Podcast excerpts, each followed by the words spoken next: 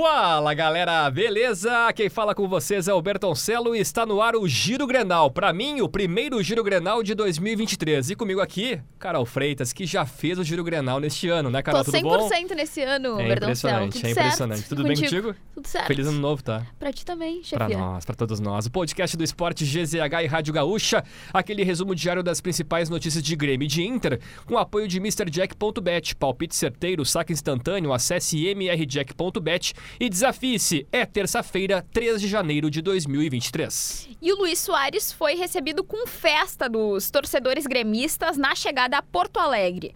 O centroavante foi recepcionado por ao menos 1.500 torcedores no aeroporto Salgado Filho. Passava do meio-dia e 45 ali quando ele foi até o portão na Avenida Sertório ter o primeiro contato com o torcedor. Pois é, e já pela tarde, o novo camisa 9 do Grêmio esteve no CT Luiz Carvalho, onde se apresentou ao técnico Renato Portaluppi e conheceu os novos companheiros de clube. Sua apresentação oficial ocorrerá na quarta-feira, quando a festa vista no aeroporto vai se multiplicar, porque são esperadas 40 mil pessoas no evento com início programado para sete e meia da noite.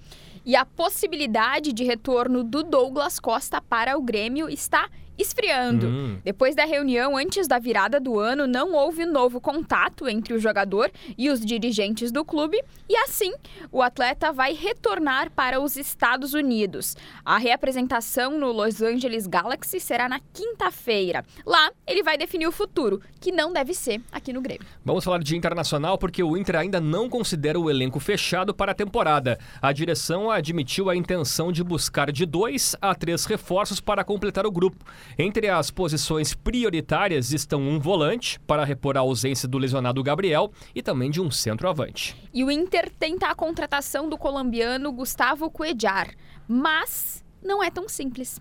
O Al Hilal da Arábia Saudita está, no momento, com o transfer ban, sanção da FIFA que impede contratar jogadores. Em razão disso, o clube não quer se desfazer dos principais nomes até que possa voltar ao mercado. E o Kaique Rocha não vestirá mais a camisa do Inter. O zagueiro se despediu dos companheiros e assinou a rescisão de contrato com o clube.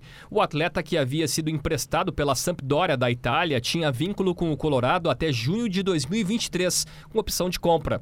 A diretoria colorada chegou a cogitar estender a permanência, mas não avançou no acordo. Siga o Giro Grenal na sua plataforma de áudio preferida, deixe a sua avaliação e ative o sininho para receber uma notificação sempre que um episódio novo estiver no ar. A produção do Giro Grenal foi da Janaína Ville, técnica e edição de áudio Douglas Funninbox Weber verificado e siga nas redes sociais no arroba esportes GZH. Carol, Cristiano Ronaldo, apresentado oficialmente no Al Nasser da Arábia Saudita, uma festa bonita, 30 mil pessoas foram recepcioná-lo. Bom número, tu achas? Sabe que eu acho que o Soares vai ter mais pessoas para a apresentação oficial do Cri- Cristiano Ronaldo, porque já tem mais de 20 mil ingressos vendidos. Qual que é teu chute, ô chefia, para amanhã? 33.567 torce- pe- pe- pessoas e torcedores. 33.577. Muito específico, vamos lembrar disso amanhã. Fazer um. Amanhã não, né? Na sexta, fazer um TBT. Vamos fazer isso. Fechado. Fechou.